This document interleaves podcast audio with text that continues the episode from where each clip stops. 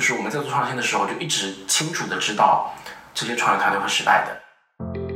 我没有办法把把这个创新这个事情像打针一样打到你体内，这是没有办法的。经济性不是一个单纯的我花一投一块钱下去，我是否能产出两块钱，它可能会产生很多的，包括社会效应，包括讨论度，包括消费者是否能够理解，那包括如何去跟政策跟政策制定者去做联动，这里面有很多很多的因素会来影响这个所谓的经济性这件事情。消费者可能三年之后大概会看到这个话题，我可能要三年之前就要做准备。人跟时间其实是远远超过我们所谓的资金的投入。任何一个在职业、职场、生活、工作的人的目标，都希望是不犯错，不要犯错嘛，对吧？我的项目是成功的嘛。每一个员工是不是能被允许创新，或者是能被支持去创新？因为其实这个实打实就是跟自己的 KPI 是绑定的。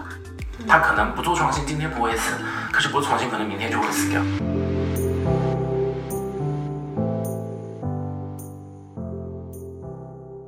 大家好，欢迎来到大牌小局，我是 Seven Data 舒白。这一期呢，我们非常荣幸，也非常开心，就是邀请到了咱们非常熟悉的快消品牌集团百威亚太的采购与可持续发展总监 Terry 姚姚总，以及一直以来致力于在呃社会创新和可持续发展的创变平台 Impact Hub 上海的管理合伙人 Carol，欢迎两位。然后两位可以跟我们的听众打个招呼。Hello，Hello，大家好。嘿，大家好。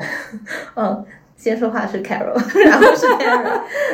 真的很高兴啊，因为之前也是就是机缘巧合，然后认识了 Hub 的同事，然后在聊天的过程中呢，就了解到咱们正在跟百威合作一个面向产业的一个创新项目，然后 Hub 这边可能也会做很多一些呃消费行业从业者可能或多或少会听过或者不是很了解的这种上下游的产业的创新趋势，还有一些前沿的创新的方法论。那我们可以请 Carol 帮我们简单介绍一下，就是 Hub 到底是一个什么样的一个组织，然后你们在做什么，在整个商业生态中扮演一个怎样的角色，这个样子。好，谢谢舒白。呃，首先是介绍一下 Impact Hub，其实是一个全球的网络，但我们不是一个集团或者一个大公司，然后在。不同城市有驻点，那每一个 hub 它呃可能做的事情会呃不太一样，或者是它做的它的商业模式不一样，有的可能是 NGO，有的是商业机构，像我们就是一个商业机构啊。那在近期近三年吧，我们摸索出来，我们用开放式创新的这样的一个思路，呃，来去支持大企业去把他们的呃可持续发展的一些目标去落地下来。那什么是开放式创新呢？呃，其实它不外乎就是有点像大小企业。之间做媒介，做呃，我们做媒婆的一个这样的角色，把两边拉在一起。我觉得用这样的表述可能比较好，帮助大家去了解。因为很多时候大企业它要做创新，呃，它可能没有这样子的渠道去知道说其他的创新技术或者是其他的。圈子里面的人到底在做什么啊？那我们等于是起到了一个这样媒介的作用啊。那再来是把啊小企业跟大企业拉近。其实大小企业对话其实真的不是很容易哦，因为小企业根本看不明白大企业到底这么多的部门，这么多利益相关方，呃，然后每一个大企业要面对的窗口都不一样。像百威是采购对吧？那其他机构可能是创新部门，可能是董办 都不一样，对，组织架构都很懵，所以。呃，我们。其实真的就像一个媒婆一样的的的角色吧。我常常就说，就把把一个北方帅小伙跟一个南方小姑娘拉在一起，如何 让两边的家庭可以接受彼此、认识彼此，然后呃，从恋爱到交往，对吧？到结婚的这样的过程，我觉得这是我们起到的一个作用。那我其实也很好奇，就哈布是怎么让百威在这样一个产业价值链里面非常有影响力的公司，然后去跟其他的大小公司去。产生姻缘的，因为我相信很多我们的听众朋友是非常熟悉百威的。然后今年二月份，应该百威的 CEO 来了中国，然后也接受了第一财经的专访，就有提到说，其实百威在中国三十多年，然后现在有三十家的啤酒厂，五十多个品牌在中国。今年其实百威也官，百威品牌也官宣了王嘉尔作为代言人嘛，对，所以说可以说二零二三年到现在，就大家可以看到，就是在消费市场端，其实动作还是很多的，很积极。对对。然后那其实 Terry 作为采购和可持续发展总总监，其实主要负责的是我们消费品牌不为消费者所看到的那一面，就是对，如果把呃整个产业拆成，比如说生产、流通、消费三个环节的话，你可能更偏向于生产和流通这个环节。没错，没错。对对。然后，那我们其实今天的主题呢是消费企业创新，就是创新其实是每一个企业从生到死都要面对的一个命题。就是你再小的企业，你只要抓住创新的机会，你都可能快速的呃在市场上有自己的一席之地。那在大的企业，你如果错过了或者说没有创新的话，都可能顷刻 就崩塌。对，那这个比较抽象。我们如果就看当下，因为其实今年。大家如果去看一些官方的文件，应该很熟悉一个表述，就是“ 百年未有之大变局”，对吧？是非常宏大的一个表述。这个这个其实也也很现实，就是想问一下两位，对于当下消费企业为什么要做创新这件事儿，可以还是希望听两位的想法？要不 Carol 先来？嗯。呃，我觉得第一个，首先是消费者的意识，其实真的是慢慢在抬头。尤其是，呃，当然欧美不说了，我们以国内来说，呃，就是两年前习大大讲了双碳目标之后，呃，不只是撬动了，就是企业也好，或者资本也好，其实消费者是慢慢可以感觉到的。那尤其是新一时代的零零后，他们对于自己。所处在的未来，自己所处在的环境，能不能更好的存活下去，或者是，我觉得这些很多问题是年轻人都开始思考的，呃，那这变相的就会成为呃反推企业更好的去对于自己的行为跟自己的社会企业，呃，跟自己所达之处，在做生意的所达之处，它是不是能对自己的呃造成的一些影响能去负起责任？我觉得这是一个趋势吧，呃，虽然说。呃，四十多年前，我们所有的专家其实就已经在提醒我们的 life cycle，我们不能再是 linear economy，我们不能再是对我们的环呃自然环境资源予取予取予求，嗯，但我们真真正正开始看到很大的变动，真的就是在近几年，啊，那不管是因为政策也好，不管是因为 COVID 也好，我觉得可以开始感觉到大家对这件事情已经慢慢开始重视起来了。那对于企业来说，不管是呃，一个生存之道也好，不管是为了更好的去支持跟发我们的政策也好，啊，甚至是为了自己的未来再去做投资，呃，我觉得创新都是非常重要的一件事情。明白，明白。他是这边了？其实从呃消费端企业来讲，就像舒白刚刚介绍的，我其实是负责呃可持续发展的采购，其实更是在消费者触达不到的价值链供应链这一端的。那一个品牌在做创新的时候，其实会分成两个部分，一部分是对自有产品的创新，比如说我们的呃从传统的啤酒开始到果味啤酒的出现，呃零零度啤酒的出现，这个其实属于产品端的创新。那这部分的创新，其实很多公司都会放在品牌那个地方。那我所在的部门里面，其实负责的创创新是针对于我们生产这个啤酒，或者对这个价值链上下游去做的这种创新。那这个可以回到我们在提出可持续发展目标，是在二零一八年的时候，我们应对当时的环境，我们认为作为一家大的企业，我们要负起什么样的社会责任？所以我们在一八年提出我们的二零二五可持续发展目标的时候，就包含了四个大的方向。那第一个叫做智慧农业，希望可以帮助我们直接种植大麦的种植者们提高他的技能，跟我们互联互通，从而提高他的经济收入，改善他的生活。那这个的背后的一个逻辑就是，我们希望给他一个更好的技术跟经济上的支持，提高他的生活质量，从而让他来给我们更好的种出更合适的大麦。所以这是一个前后的逻辑。那第二个目标是跟水源地保护相关的。那我们承诺在我们工厂所运营的水源。水域这个水域其实跟我们的邻居们共享的，或者跟我们的社区、跟社群共享的。那关于这一些呃水域，我们希望可以提高它的水质跟水量，都是在二零二二五年之前可以显著的提高。那这个背后的逻辑就非常简单，啤酒百分之九十五以上的原材料是水，所以我们自己一直在在讲究，没有水就没有啤酒，所以社区或者我们共享的水域里面的水质跟水量好不好？对我们的生产运营就非常大的关联。那第三个我们会讲就是叫循环包装。无论和啤酒出来之后，我们都需要一个包装物交付给我们的消费者们。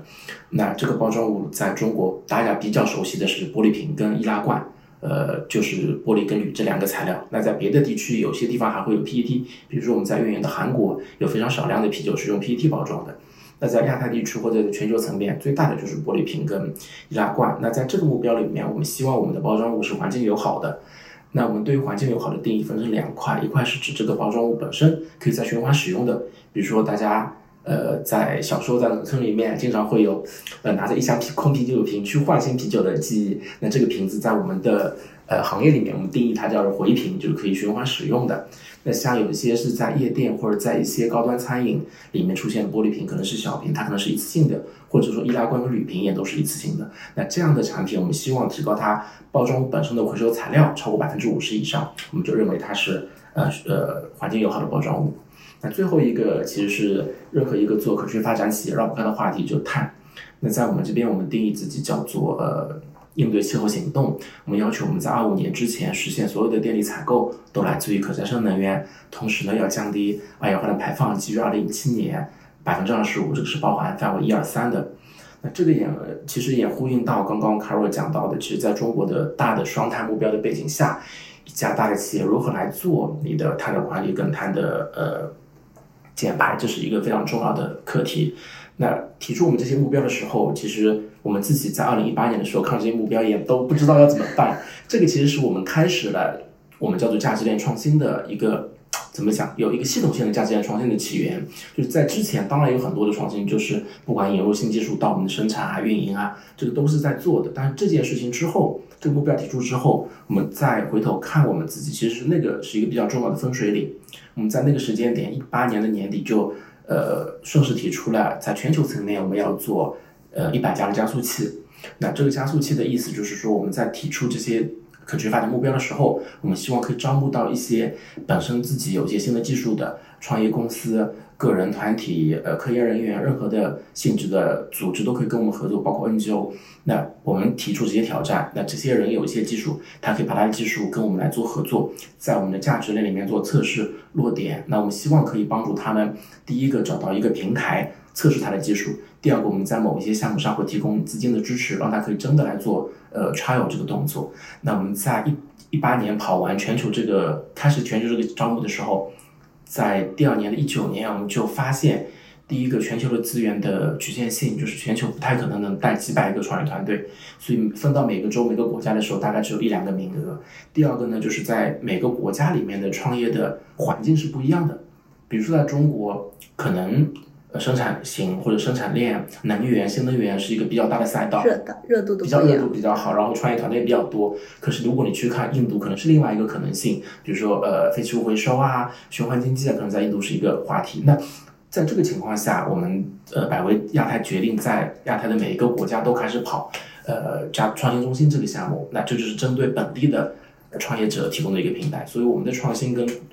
呃，是从这两个大的方向开始的，我们可持续发展目标以及转到呃中国这个方向。嗯，刚刚说的都是做的这件事会怎么怎么助力可持续发展或者说转型。那换句话来说，如果我们不去做这个战略转型，或者说不去做这个创新，可能会有怎样的后果？嗯。呃，其实可持续发展这个概念在我们公司官方提出，当然是一七年、一八年那个时间点。但这个之前，其实我们已经有做非常多类似的项目了，只是那时候大家对类似 CSR 或者我们之前内部叫呃 Project Edison，就是爱迪生项目，就是类似有很多很多的名字。可是它的核心一定是跟呃我们内部讲很多的节能减排啊、能效啊、包装物循环使用，其实都是有关联的。只是我们从一八年那个时间之前，我们看的。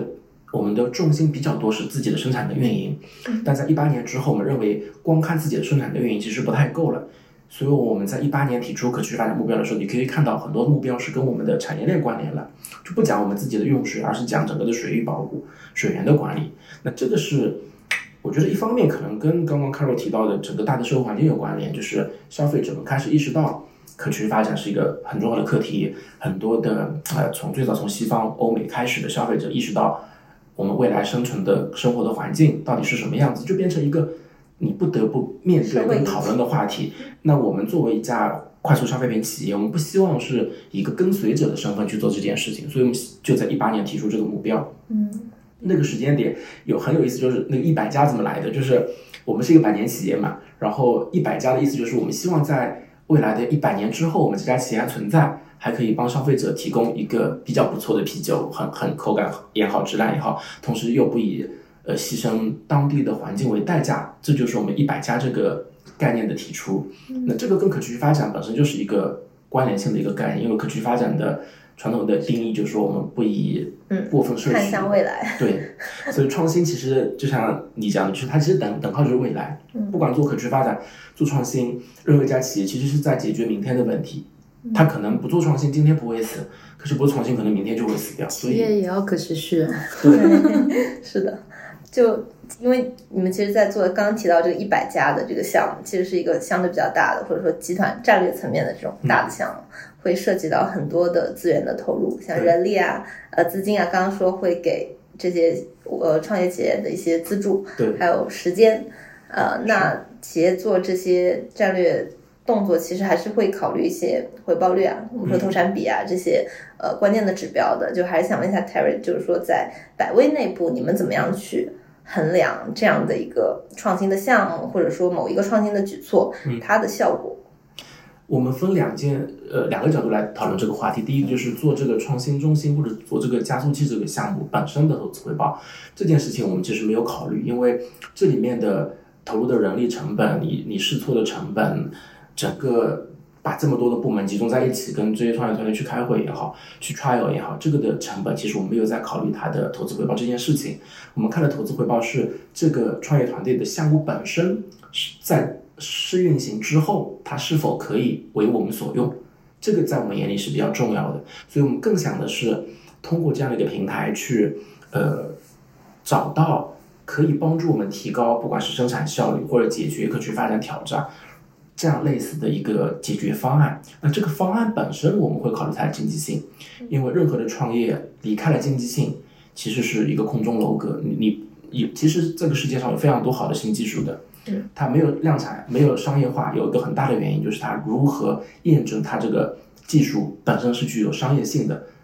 或者说在未来短时间之内是有商业性的，这个事情，这个事情是我们比较看得重的。那所以我们的投资回报，其实在做平台这件事情的时候，没有特别的计算它投资投资回报，但是呢，我们会去非常重要的考量我们的合作方，就是我们的创业团队提供它的解决方案的时候，这个解决方案需要有一个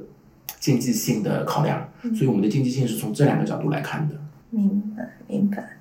啊，因为其实我也有看之前你们一百家那些项目，其实有跑出来一些项目成为你们的供应商的。没错，没错。对，就是呃，我觉得其实这个也是 像刚刚说的牵线成功的 嘉宾。是的，是的，是的。对，那其实有了这种，嗯，或者说有了这样一个相对的衡量标准以后，我们可以去看看 how to 的问题，就是怎么样去做这件事情。因为创新，像刚刚说的，比如说一八年的时候，你觉得这是个很抽象的一件事情。我当时从不知道怎么样去做到现在有了一套自己相对成熟的一个方法论，这中间是怎么样去嗯建立起来这样一套东西的？或者说，嗯，像刚刚 Carol 提到的这个开放式创新，嗯，因为其实过往或者说现在很多企业在做创新的时候，它还是一个很 in house 的东西，就是它会自己去投科研，就是提高自己的，比如说研究的这个呃占比啊，投入的占比。那很少，嗯，我不知道有没有啊，但是相对而言，是不是很少企业会用外部的这种资源去做？其实我们合作做开放式创新其实还蛮多的，呃，一个几个大的案例，一个就是上上海化工园区，那他们是会带着园区里面的几个大的呃化工企业一起来看，说，诶，你们想要看哪一些新的呃趋势或者新的技术，然后会一起来去做个项目，那或者是呃我们也是在碳这一方面，呃有个汇丰知识的项目，就是希望呢我们跟呃很多不同的品牌去知道说他们在碳呃减碳这件事情上面有什么新的一些呃需呃需技术上面的需求。啊，其实很多人在尝试这样的东西，但是做到像百威这样，真的是落落到试点的，其实真的很少。因为就像呃 Terry 刚刚讲的，他其实需要花非常大的时间精力，都不要谈钱，就是时间精力，在同事这么忙的情况底下，愿意花时间来跟你一个 startup 都不知道你能不能成为我供应商的情况底下，花时间跟你聊，对吧？但这个当然是比较少，但开放式创新还挺多，因为很多企业。它当然内自己内部会做 R&D，会做研发，但呃，一个一个十个人跟百个人来去做研发，他当然百人可以带来的可能性是会更多的。呃，那尤其是呃，很多时候这些创新的技术，它在研发的时候，它是奔着解决某一个问题，或者是它就是带着可持续发展的思路，比如说从循环经济，或者是它从呃全生命周期在看这件事情，它的切入点会不太一样，所以他们的视角跟企业里面看到的东西可能不一样。所以有时候我觉得这种大小企业联合的机会，呃，其实是挺值得花时间去看的。啊，我们 SDG 第十期目标就是 partnership。其实我是在最近几年真的是很深刻去体会到 partnership 有多重要，为什么它是其中一个目标。明白，就这个事情，或者说可持续发展这个事情，肯定是某一个企业或者说某一个呃角色没有办法完成。绝对没有办法，他一定是要整个村落一起，然后才能把这个孩子带大的一个事情。在这个一百家的项目里面，你们有觉得比较好的，就是可以分享的，觉得很特别的例子？我们一直在聊，我们其实有有不少 cases 在这里面出现。那嗯，有一些是从全球那边，呃，我们从呃中国这边开始合作，然后也推到全球去的。一个 Tex Carol 提到的是一家他用植物基去做皮革的一家厂一家公司，最早他是用苹果渣，就苹果汁生产完之后的苹果渣去做。呃，皮革的。那后来我们跟他聊的时候，我们就问他，你能不能用大麦的呃，我们发酵完之后的那个辅辅料、副产品酒糟，酒糟去做那个原材料，去做那个植物基的皮革生产。他们目前也是跟我们合作比较紧密的一家企业。所以，呃，像类似这样的项目，我们就会希望他可以从不同的角度去帮我们做创新。比如说，我们就会给他一个比较怎么讲定点的一个问题，就是说，你用我的啤酒糟来做。呃，皮革这是一个方向。那也有一些项目，比如说我们在能源方面做的比较有意思的一家企业，它是用，它叫上海裕硕，它是用汽车的动力电池回收回来，然后再重新封装变成一个储能单元，放在你工厂里面做一个。类似像一个超大的充电宝一样，就是你你白天电很贵嘛，那我就把晚上存下来的电白天去使用。所以我们在做可持续发展或者创新的时候，我我刚刚也在跟你聊，就是我们一直一一定要看它的经济性，就是你离开了经济性，谈任何的一个创新跟创业，最后都没有办法真的呃成功跟运行，或者叫 scale，就是不太可能真的能够呃扩大生产。所以像类似这样的项目，我们会考虑一方面。呃，像能源类的项目就会考虑它的能效比是否够好，它的投资回报产出在这个大的投资环境下面是否会成功。那像 v i c t e x 这种做皮革，可能会面对消费者的产品，可能会考虑一方面基础的经济性是否可以有嗯值得去做有人买，第二个它对品牌带来的效益跟价值是什么样子的。所以类似这种，我们就会从不同的维度来考虑它的经济性。经济性不是一个单纯的我花一投一块钱下去，我是否能产出两块钱。它可能会产生很多的，包括社会效应，包括讨论度，包括消费者是否能够理解，那包括如何去跟政策、跟政策制定者去做联动，这里面有很多很多的因素会来影响这个所谓的经济性这件事情。就这两个是我们过去几年觉得比较有意思的项目。嗯，像 Vegatex 他们做出了酒糟的皮革之后，因为然后因为我们跟宝马之前也有推荐一些项目，然后他们就把酒酒糟做成的植物基皮革做在了宝马的车椅上。哇，这有量产了？在去年量产我不确定，但去年宝马把他们带去进博会。啊啊，量产我我我我相信它中间到量产那个阶段应该还是有一段距离，但现在处于可能是一个 concept 阶段，但至少它做出来。它就是符合，呃，百宝宝马的一些测试的一个规格呀。你说，呃，触感啊，就是闻起来怎么样啊，对吧？呃，不能酒精。酒精都已经被萃取完了。我们的酒糟里面不太会有酒精，酒精对我们来说是有价值的产品，我们希望都能在酒店里面。了解。对，然后那甚至他们在去年也是在一个化工企业的支持下，把这个植物基皮革做成水溶性的，所以做成软皮革，然后把这个材料供给我们的可持续时尚设计师。在大赛里面用他们的这个软皮革去做成服装，对，所以就是我觉得我们这样子，呃，就是 Impact Cup 上海跟不同企业合作，它可以带来额外的一些加分的一些效应，或者我们额外的一些价值，就是我们会有这种系统性的视角去看，诶，我们是在百威这边有一个这样子的产出，那它再往下可以对接去哪里？而且对品牌来说，这个故事讲起来，诶，也很美妙。对吧？那对于百威来说，经济效益也是有的。更多人把主糟的这个皮革用起来，不管是硬皮革啊、软皮革也好，那对百威他自己的这个经济账也是算得清楚的。嗯。这是可量化的一个东西。对对嗯，就其实就是说，像刚刚说的，就是从生产流通到消费这样的一个原材料，都可以有很多种可能性。那企业其实自自身投入，比如说在研发、供应链、营销，甚至下游的渠道这一块，都会有很多的呃可以创新的点。嗯那对于百威来说，就很重要一环节就是刚刚说的上游价值链这一块儿，这个环节。嗯，可以说一下它为什么这么重要，或者说就是为什么它嗯会重要到会需要一个独立的这样的一个创新中心去做这件事情。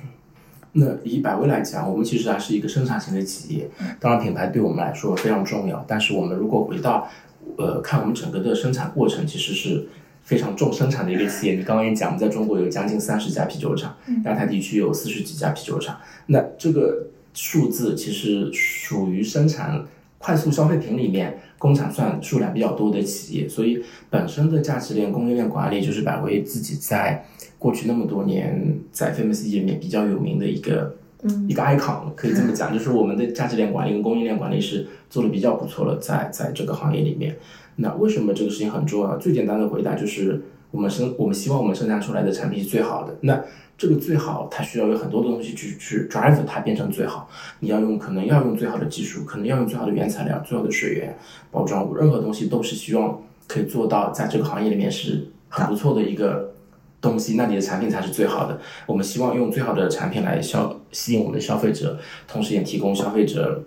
呃，因为啤酒我们觉得是一个社交属性的一个产品，所以我们也希望我们的消费者在饮用我们啤酒的时候是一个很开心的状态，同时这个产品本身也没有对环境造成很大的压力。那这个背后就需要无数个不同的呃创新跟可能性来支持它。这也是为什么我们在做可持续发展的时候，把创新做放到一个非常重要的话题来讨论。明白，明白。因为其实我之前也会跟一些中小企业去聊，就是他们也会觉得，呃，创新，尤其是供应链的创新呢很重要，但是他们现阶段可能没有资源，或者说没有这个能力去，嗯，把这个东西像你说的打磨到最好，所以他们可能在对外宣传的时候，反而不太会去提这一点。就是说，即便他们已经在做了，或者说甚至做出了一些什么，因为现在还是比较怕这种漂绿啊，或者是什么样的帽子扣下来。对，我们做这个项目的时候有一个好处就是，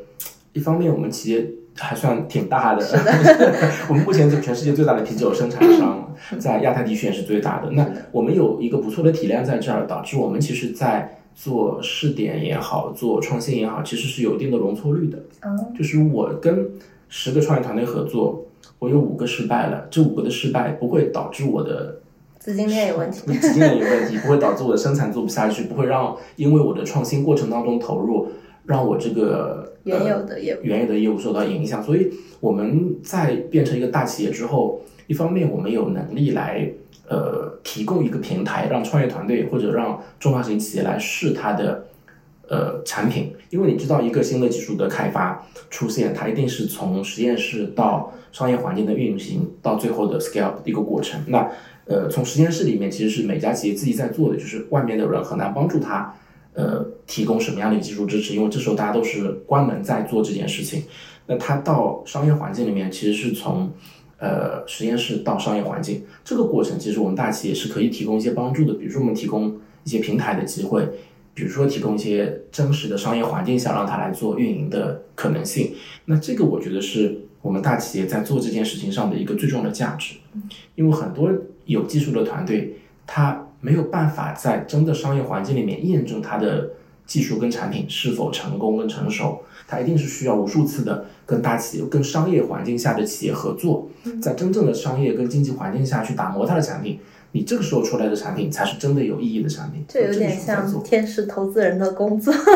对对对，我们我们在做的投资，其实刚刚也提到，我们在全百威全球层面会给到的资金，其实是非常像天使投资，就是我们投下去的钱其实是不计，我不需要他做回报给到我的，也不需要占用任何他的股份，不需要做任何的技术排他性，就是就完全就是很像是一个资金支持 sponsor 给到他。那我们只是希望 sponsor 给到他的钱用于跟我们合作这个 trial 这个项目里面来，也就是说我们给他钱，给他平台，让他让他来做测试，然后失败了他也不需要负责任，成功了这个成功的结果是属于他的，这个是我们在做的事情。明白明白。那其实呃，你们在投入这个，在做这个开发式创新的时候，就是会面临到很多不同的利益相关方嘛？你们可以其实身份主要是资方，以及如果有这种呃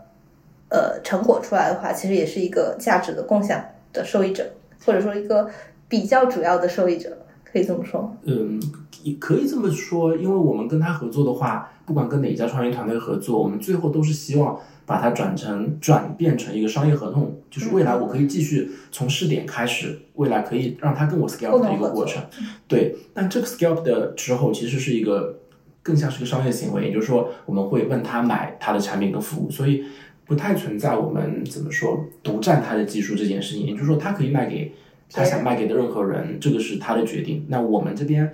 呃，是非常愿意将来如果他的事件成功，可以跟他继续合作。嗯，所以，呃，我我觉得这个点就是说白，如果这件事情这出资方他如果不能获得任何的利益，他为啥做，对吧？就是我觉得就是还是回到一开始，呃，就 CSR 也好，可持续发展也好，呃，我们在做每一件事情，它最终每一每一个利益相关方，它必须要有活力，它必须要有收获，它才能。很好的把这件事情往下带。对于百威来说，呃，在过程当中，他们投入这些东西，他不求回报，但是 at the end of day，他们还是要找到，呃，能规模化发展的更好的供应商来支持他们把他们的生意往下做，因为他们做创新也是奔着一些更好的去保护水源也好，更好的做回收也好，更更好的去高质化利用自己这些废弃废弃产品也好，废弃物也好，呃，它都是带着目的的。我觉得。呃，我们不能把做可持续发展或做成创新这件事情放在一个高台上，嗯，还必须要非常落地、非常务实的去被看待，我们这个东西才能更好的去往下推动。嗯，对对。其实刚刚说这个资金有点像天使，但其实我觉得你们可能比天天使还要再多加一个 buff，就是 就是你们还可以提供一些就是怎么说呢，经营运营上的一些很深度的这种合作的机会。其实对他们来说，能跟百威去做一个试点，它大于所有这些创新可以给他们的这种。小额的这种去试点的这个落地的这个费用，因为它实打实的等同于之后可能会带来的商业机会。嗯，我们在做孵化或者做在培训过程当中，很多时候我们想要给，我可能是国内的创业团队可能比较务实一点啊，就很多时候我们会做做很多课培呃培训的课程，从 well being 做 leadership 对吧，到所有的 pitch scale 等等都会做。但对于创业团队来说，其实最好的帮助还是能对接销售渠道，我下个订单在哪里？嗯，那对于呃百威这样的合作，对他们来说就是给他们一个灯塔，给他们一个。明灯，我这个合作成了，我就可以往下找到更多的订单。因为如果百威都不愿意跟我们合作，那很好。对，就代表说我们有这个能力去支持跟服务食品饮料行业里面各大品牌。嗯嗯，相当于一个背书。是的，是背书。嗯，刚刚也提到说，其实你们是可以赋能到上游的这些中小的企业，就是在具体的，比如说落地的项目中，嗯，怎么样去。呃，或者说你们的一些内部的一些同事啊，或者说组织是怎么样去对接这些团队，或者说。呃，像刚刚提到说是有跟他们去做一些一对一的这种交流，是吗？一般在就是我们招募开始之后，我们就是滚滚动式的让创业团队来报名嘛。然后我们会看到，因为我们是一开始在项目启动之前，我们会采我们会采访百威内部所有品类的采购负责人，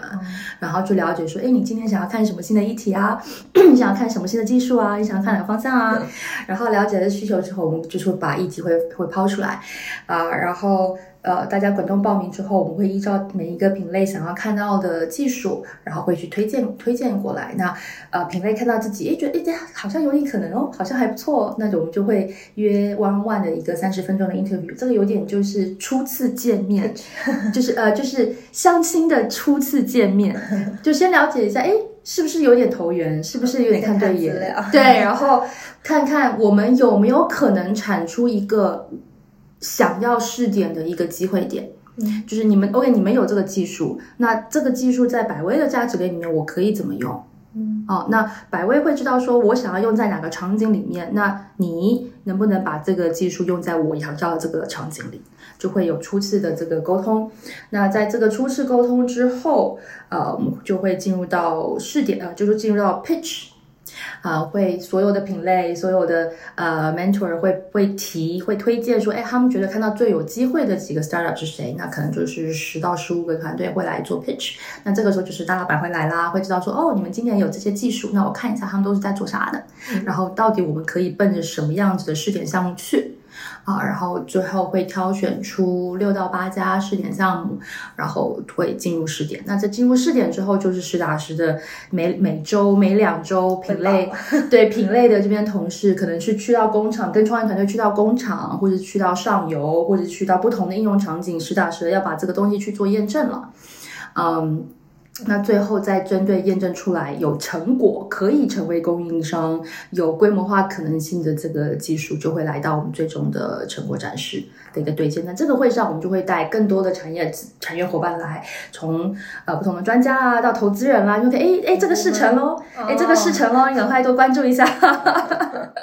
对，其实可以接着 Carol 讲，就是。呃，你也你也大概你可以感受得到，其实我们投入的好重投入的人跟时间其实是远远超过我们所谓的。资金的投入的，因为这里面牵涉到的部门非常的多，从呃采购所有的负责人，因为我也隶属于采购部嘛，就是我的所有的 peers，再加上我们价值链供应链上面的小伙伴们有非常多，比如说供应链的人或者管安全的，就是管产品、管项目的，甚至有时候也会跟品牌方做互动，因为它有些产品可能是 for 品牌用的，有些可能是 for 供应链用的，所以它的呃这个创业团队它面对的是。那个和 stakeholders 不一样，那我们作为这个 hub 的负责人，就要帮他去对接到不同的人，所以这里面其实很像变成让这个创业团队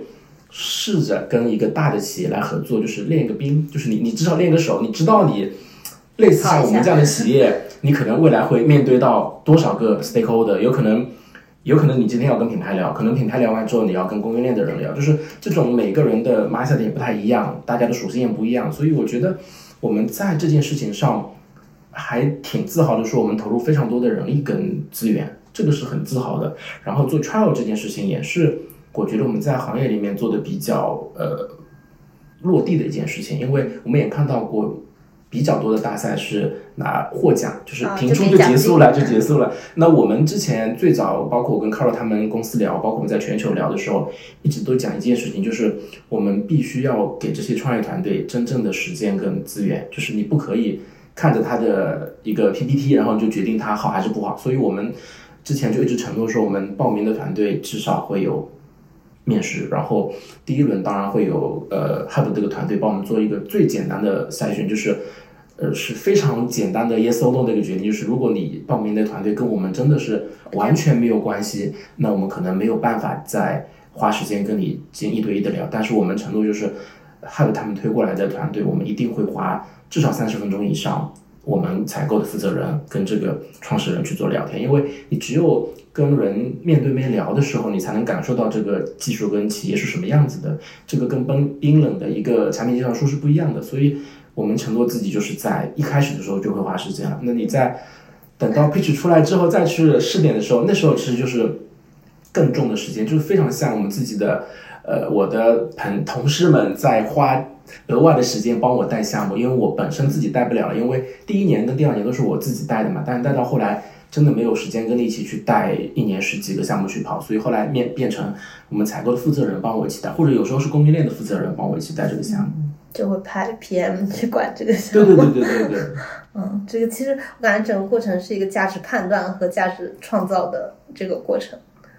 然后也可以看到，就是因为你的 title 是采购和可持续发展，就是很多你们的项目是跟，可以说几乎所有的项目都跟可持续议题息息相关的。是的，对。那其实也想了解一下，就是创新这件事本身和可持续的这些议题到底有什么关联？因为其实。嗯，不管是现在很多消费品牌去讲自己可持续的故事也好，还是消费者对于呃消费品呃可持续消费这件事的认知也好，就大家可能对于这个概念都比较模糊，或者每个人的像刚刚说的 mindset 都不一样。嗯，就是说是可持续帮助企业更好的创新呢，还是说企业创新能够解决可持续的问题呢？我觉得这两个东西就像一个呃互相的作用力，它一定是有互相促进跟帮助的一个一个力量在推动的。那如果先讲可持续发展，因为可持续发展这个概念提出，其实在社会层面提出，其实大家比较知道，也就是最近几年在最早提出的时候，其实很多西方那边在讨论这件事情。但是我觉得从消费者的角度来说，其实也就这么几年开始。那这里面，如果我们往宏观的角度去分析这个问题，或者去看为什么企业在做，或者说为什么消费品企业做最早，很重要的原因就是消费者的意识提高之后，你作为企业就需要做出一个应对，因为消费品是最直接跟最快速接触到消费者的一个公司。那呃，我们作为快速消费者产品公司，它一定是需要非常及时的响应，或者是我甚至要比消费者的。意识更早觉醒，就是消费者可能三年之后大概会看到这个话题，我可能要三年之前就要做准备。那这个是一个企业做可持续发展的一个原因。我觉得创新其实是帮助我们在做可持续发展过程当中的一个工具，或者说一个武器。那它可能会有嗯不同的 stakeholders 进入这个创新这个话题里面来。以公司的角度来讲，可能会有品牌做品牌产品的创新。那我这个身份就做价值链上的创新。所以不同的。呃，创新其实是帮助整个公司来达成一方面，我们自己可以生产出更有呃更环境友好的产品，更有创意的产品，更创新的产品。同时，在我们生产过程当中，也帮助我们解决可持续发展的问题。所以，这个过程一定是一个两边都在推动的事情。就是只有互相作用力之后，这个事情才会呃螺旋的往上升。否则，你只有一方面出力，另外一方面不出力的时候，你就很难真正的变成一个可持续的发展。那其实创新它一方面就是能够带来一些面向未来的一些回报和收益，但它肯定也存在着一些风险。嗯，就包括是刚刚所说的这种开放式的创新，它所嗯面临的风险和我们传统企业就是自己闭门做创新。它的风险点的差会有不一样的差异吗？因为其实你相对于把你的企业内部的一些呃信息啊，或者说一些呃有些组织架构这一块呢，其实相当于暴露给更多的呃 stakeholders，这个过程中会有一些可能的风险需要去规避。呃，当然保密协议是必须要签的，因为我们可能特别是跟，因为我本身做采购嘛，然后我本身之前十几年的采购很多的。很大很长一段时间的精力是放在能源那一块的，所以很多时候我这边出来能源的企业会比较多一点点，是跟我自己的原来的企业的方向是有关联的。嗯，那你要讲能源做能效提高，你就必须要把我现有的能源的数据给开放给到我的合作方，他才可以基于我的数据去做分析嘛。所以，呃，从数据的保护来说，当然保密协议是必须是要签的。但是，就像你讲的，我觉得开放采开放式的创新，它的风险。跟呃你自己做创新的很大一个区别就是，我们要跟一个不是我们组织架构里面的组织去做合作，他可能不理解我的语言，嗯，这就是我们其实作为采购在选供应商的时候，其实我们会选一个成熟的供应商或者技术 ready 的供应商，但是创业团队很多时候他就是没有成熟，它才叫创业团队嘛，嗯，所以这个过程本身就是需要呃两个组织去做对话，这个对话的语言很多时候又不是一个。通用的语言，所以这个过程其实是跟你自己关起门来做创新是不一样的。因为关起门来做创新，其实你自己的团团队或者自己的呃不同的部门在做这件事情。那你们在讲的一句一套语言，还是一个自己的体系。比如说我们在讲的是百威的语言，可是我跟创业团队合作或者跟外面的人做创新的时候，其实我们需要把它翻译成他能听得懂的语言，才能可以去做合作。那如果我觉得讲到风险，我觉得其实。还是回到我之前讲的，我们作为这么大的企业，其实是有一定的抗风险能力的。就它给我带来的嗯影响，呃，是我们认为可控的，也是可以接受的。而且我们在一开始的时候就有一个非常好的嗯心理建设，就是拥抱失败。就是我们在做创新的时候，就一直清楚的知道这些创业团队会失败的，然后他的失败不是。嗯，一个不可接受或者不是一个可耻的事情，但是我们不能接受的是，我们不去努力推动这个项目，最后它失败了。如果我们都努力了，都尝试了，最后它失败，那它可能是技术没有呃成熟，可能是在目前的社会环境下，它的经济性没有成熟，或者说消费者没有办法接受，或者说它的技术就是不 OK，就是有各种可能性。但是我们希望我们的试点这件事情可以帮助我们自己同时帮助到我们的合作方、创业团队能够知道他不能成功的原因是什么。我觉得这个事情是我们过去跟很多创业团队聊，他们觉得对他们帮助才是最大的。就是你成功的确非常好，可是你不成功，他可能比他关在门里自己办公室里面在想我会失败，到底为什么会失败，跟他真正去试一下失败的作用，我觉得会好非常的多。所以我们可以接受失败，我们也非常坦然的理解这件事情就是会失败的。但是不能不做。对，但是我们不希望在做的过程当中，大家觉得应该会失败，然后就随便它呃野蛮生长，那最后一定会失败。所以我们希望这个过程是花了时间、花了力气，它的结论我们是可以接受它失败，但是我们不希望它的过程是失败的。明白。我觉得这个可以把下一个问题就跳过，因为下一个问题是想问，嗯，你们觉得包含创新在内的企业文化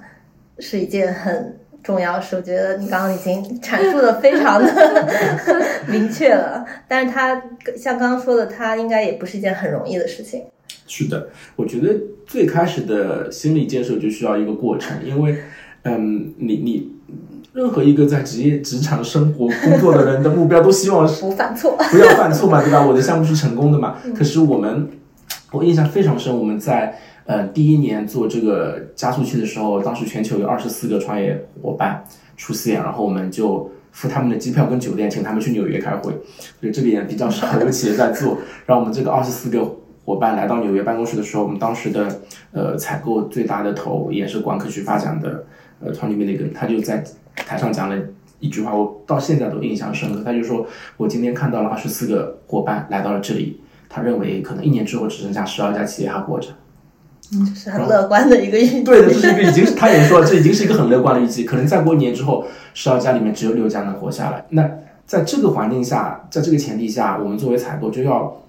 清楚的认识到，第一个，它不是一个成熟的供应商，我们不能以成熟的供应商的标准去判断这些创业团队是否可以跟我合作。如果我们以传统供应商的角度去看，很有可能，呃，百分之七八十都没有办法进入供应商这个 pool 里面。第二个就是会失败。这个失败这件事情，就是你在做这个加速器里面太容易遇到的事情，所以它让我们作为呃公司里面负责这个项目的每个区域的采购负责人，要很清楚这件事情，就是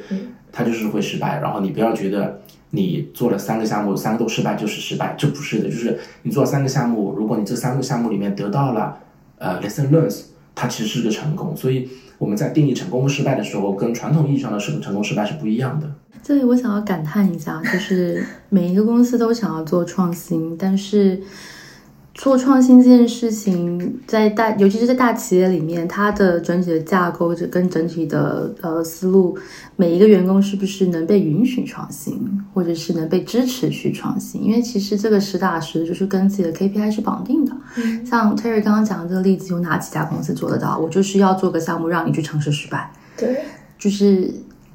这是一个由上到下。对，它是一个真的是由上到下，我就是支持你做这件事情，你就做，你就努力的做。那我不会拿你的成败来去给你打分。我觉得这种，我觉得这是需要非常勇敢，然后非常有担当，然后有 guts 的 leadership 才有办法去做这件事情。创新重不重要？创新非常重要。没有创新，创新是我们朝更可持续发展的未来前进的唯一道路。这个是 Hub 我们刚刚在讲的一件事情，因为之所以我们的我们的世界、我们的商商业环境进入到这里，就是因为我们用了这个方式，我们不是故意的，我们不是故意让地球不可持，我们不是故意让我们的商业不可持续的，而是它演变成了到这里。那要去挑战它，要去改变它，我们就必须去带来一些破坏性的一些更 out of box 的一些方式。那创新就是唯一的方法。那不管是企业在做外部创新也好，内部创新也好，嗯，他是需要很勇敢的去拥抱失败可能的失败，或者是拥抱不舒服感。改变一定是不舒服的，去突破、去挑战一定是不舒服的，但能不能很勇敢的去拥抱它，我觉得这个也是很重要的一个点。包括很多就是可能现阶段会有那种面临转型问题的那种大的传统这种公司，他们是不是也很有可能就是习惯了这种比较安全的这种区域的边界的感觉？是的，是的，因为确实这个风险，你说谁来承担？只有那个老板可以承担。我们之前做过一个内部创新的项目，然后他们真的就是从上到下非常 devoted 的要去做这件事情。呃，上头是不是支持？然后他是怎么看我为什么要做这件事情？他的初心其实是非常重要的。那他想要带来的一方面是给同事带来更创新的一些思维跳，因为大型的制造业它去很容易是进入进入到一个比较固化，因为他们是要有 SOP 的，是要一步一步要有流程化的东西。那你在这样子的工作环境下，你让人家同时有创新，每天在想不一样的东西，分了，对，那不是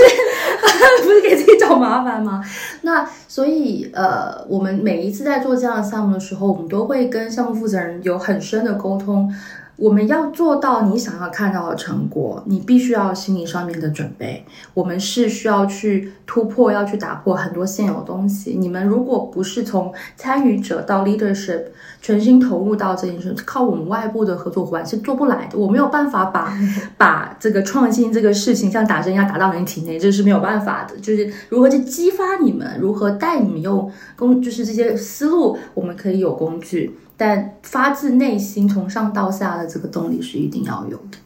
所以这样的一种可以说是企业文化，就是怎么样去建立起来。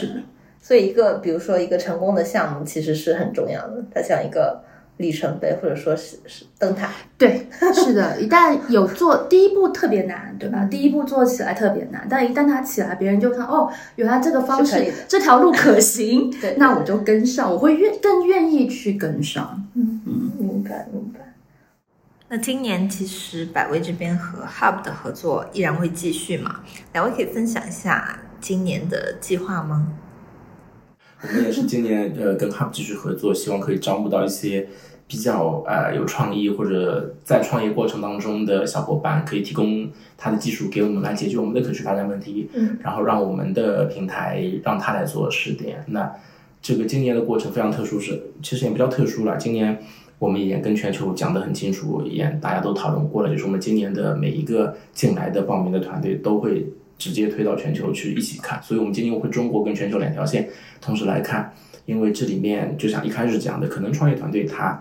可能更适合中国，可能更适合海外，我们不知道，所以我们今年两条线会平行走，所以被选出来的小伙伴也是有机会拿到纽约的 那个机票。跟酒店的，我们可能会带他去纽约去跟我们的纽约办公室的同事们聊，所以嗯，我们这件事情上。还有很多的想法的，我觉得做可持续发展的很多人是有梦想的，就是我相信这个事情才会在这个行业做很多很多年。嗯，所以经常聊这个事情的时候，大家都很容易聊到热血沸腾，对，就觉得这个事情 配一瓶啤酒，对，就觉得好像是我想要做的事情，所以这个是可以让怎么讲创新抵抵消掉一部分失败对我造成的影响的一个原因，就是我是相信可持续发展这个理念的，当然也有人不相信。那。我们没有办法改变不相信的人，但是我们慢慢的身边的人就会开始变成聚集成一群相信可持续发展这个概念的人，相信创新跟创业、创意这件事情可以带来改变的人。那这帮人在一起做的时候，大家都是希望可以有那么一点点的改变这个世界。我觉得这个是，嗯，我看到每个行业里面每个公司做可持续发展的负责人都有那么一点点这种感觉，所以这个事情。我认为是非常重要的，所以你刚刚讲企业文化的时候，我觉得有梦想这件事情还挺重要的。所以很多时候，唉，他需要点勇气，对，需要点，我相信我能改变这个世界的。中二的心情，趁趁趁着这个画风啊，我也想要向其他食品饮料行业企业里面的可持续发展相关的负责人喊喊话，就是 SDG 十七，对吧？Partnership，Together we can do better，就是欢迎，因为其实一百家也是一个非常开放的一个平台，啊，也希望有更多的品牌企业可以参与进来，把他们的应用场景啊来抛进来，然后让我们的创业团队有更多的试点的一些机会。嗯，所以除了我们在招募创业团队以外，我们也希望更多除了这百。为自己上游的一些啊产业伙伴已经加入进来，其实对我们也希望品牌可以，因为百威已经把这个台台子搭好了，对吧？那你参与进来啊，然后让呃创业团队有更多一些试点的机会，我觉得它绝对是一个一加一一定会大于二的一个事情。对，因为我们在做这个事情的时候就非常清楚，不是靠我们一家企业可以改变的，所以我们在全球的层面做一百家加速器的时候，呃，整个的呃。设计 icon 的设计、网站的设计都跟百威没有关系，所以我们单独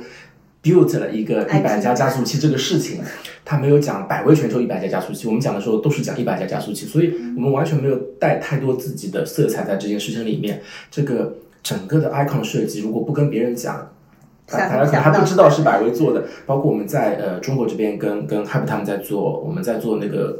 呃 branding 跟 design 这件事情的时候，也尽量在做去百威化，就是希望可以有品牌进来跟我们一起做这件事情。就是我们不不用你一定要讲是是百威。联盟，对对对对对，我们希望这件事情真正的变成是一个大家可以合作，因为在全球已经有可乐、Colgate 以及 Unilever 跟我们在全球层面合作了，我们现在在中国这边也在跟不同的 stakeholder 聊这件事情，所以本身这个平台就是非常开放，因为我们觉得可持续发展不存在竞争，只有大家一起做的时候，这个事情才能够真的快速的推动。而且其实现在餐饮在对品牌来说，它已经不太有什么试错的需要了，因为过去这四年，其实百威已经把。就是把这个方法论加上，当然加上 Hub 了。我们已经把这个方法论已经算是对，已经算是跑的比较成熟了。然后我们今年也会额外呃有更多的投资人，让他们在早期就参与进来，跟我们一起去看，哎，哪一些创业项目，哪一些方向是更有希望的？呃，一方面是带他们呃支持的一些创业团队可以进来，一方面也是给到我们一些额外的 insight，同时让创业团在过程当中也可以更好的去听到。投资的人怎么说？他们自己的东西要如何去优化、去调整，对吧？呃，会是更多元的一个支持的一个项目。其实你们今年的主题也可以分享一下，有几个方向。我们今年是零碳行动，就跟碳有关系的；然后材料革命就是跟包装啦、原材料有关系；然后循环未来就是啊，如何让可能我们的 by product。Byproduct 可以更好的去高值化，或者是如何更好的去做到回收啊，然后前沿制造就是绿色工厂啊，是在我们制造过程当中如何更呃低碳，对吧？如何更高效？呃，生态绿业就是呃农业，就是如何让有更智慧的、更减少资源使用的农业啊。然后畅想商业就是 sales marketing，因为百威做了很多呃面向消费者啊的一些 campaign 啊，那其实。有，只是只要是品牌都知道，在做这种类似的 campaign 的时候是非常浪费的啊！所有的物料绝对是一次性的。是丢掉的啊，就像那个 Given Back 那个包一样，它可能会用这些啊。对，像 Given Back 就是一个很好的例子，它是把这种呃布，然后回收回来做成包啊。然后其实，在很多品牌在做宣传传播的过程当中，它也希望能有更好的，然后更高效的一些操作方式或者玩法啊。那可能用上更好的一些技术，像现在 Chat GPT 对吧？是不是有一些 Chat GPT 的 的相关的一些技术起来了？云活动 对，那或者是有更好的人力跟物料上面。的一些创新的技术可以支持可呃 food and beverage 品牌的更好的去做营销，我觉得这些都是很开放的，在寻找更好的技术跟团队。明白。对，我们在设这个挑战的时候，也希望这个话题尽量的。大一点点，就是这样子，可以有不同的团队看到的时候，好像说跟自己有点关系，就可以先报名，而不是非常呃具体的具体到我就是要做某一件事情，这样子可能会让大家觉得好像跟我是不是没有关系。所以我们在每年都在考虑这个方向到底要怎么做，但是永远都会围绕我们的可持续发展目标以及我们的做啤酒这个生产商。我们的运营过程当中的一些方方向会有关联，所以无论如何，我们是一家商业公司，我们一定是以我们的产品的生产为核心去做，不管是可持续发展的讨论还是创新的讨论，所以永远它一定是围绕我们自己的，因为你离开了我们自己谈这些事儿，它都没有没有意义，对，没有意义，所以呃，最后希望大家来报名。好的。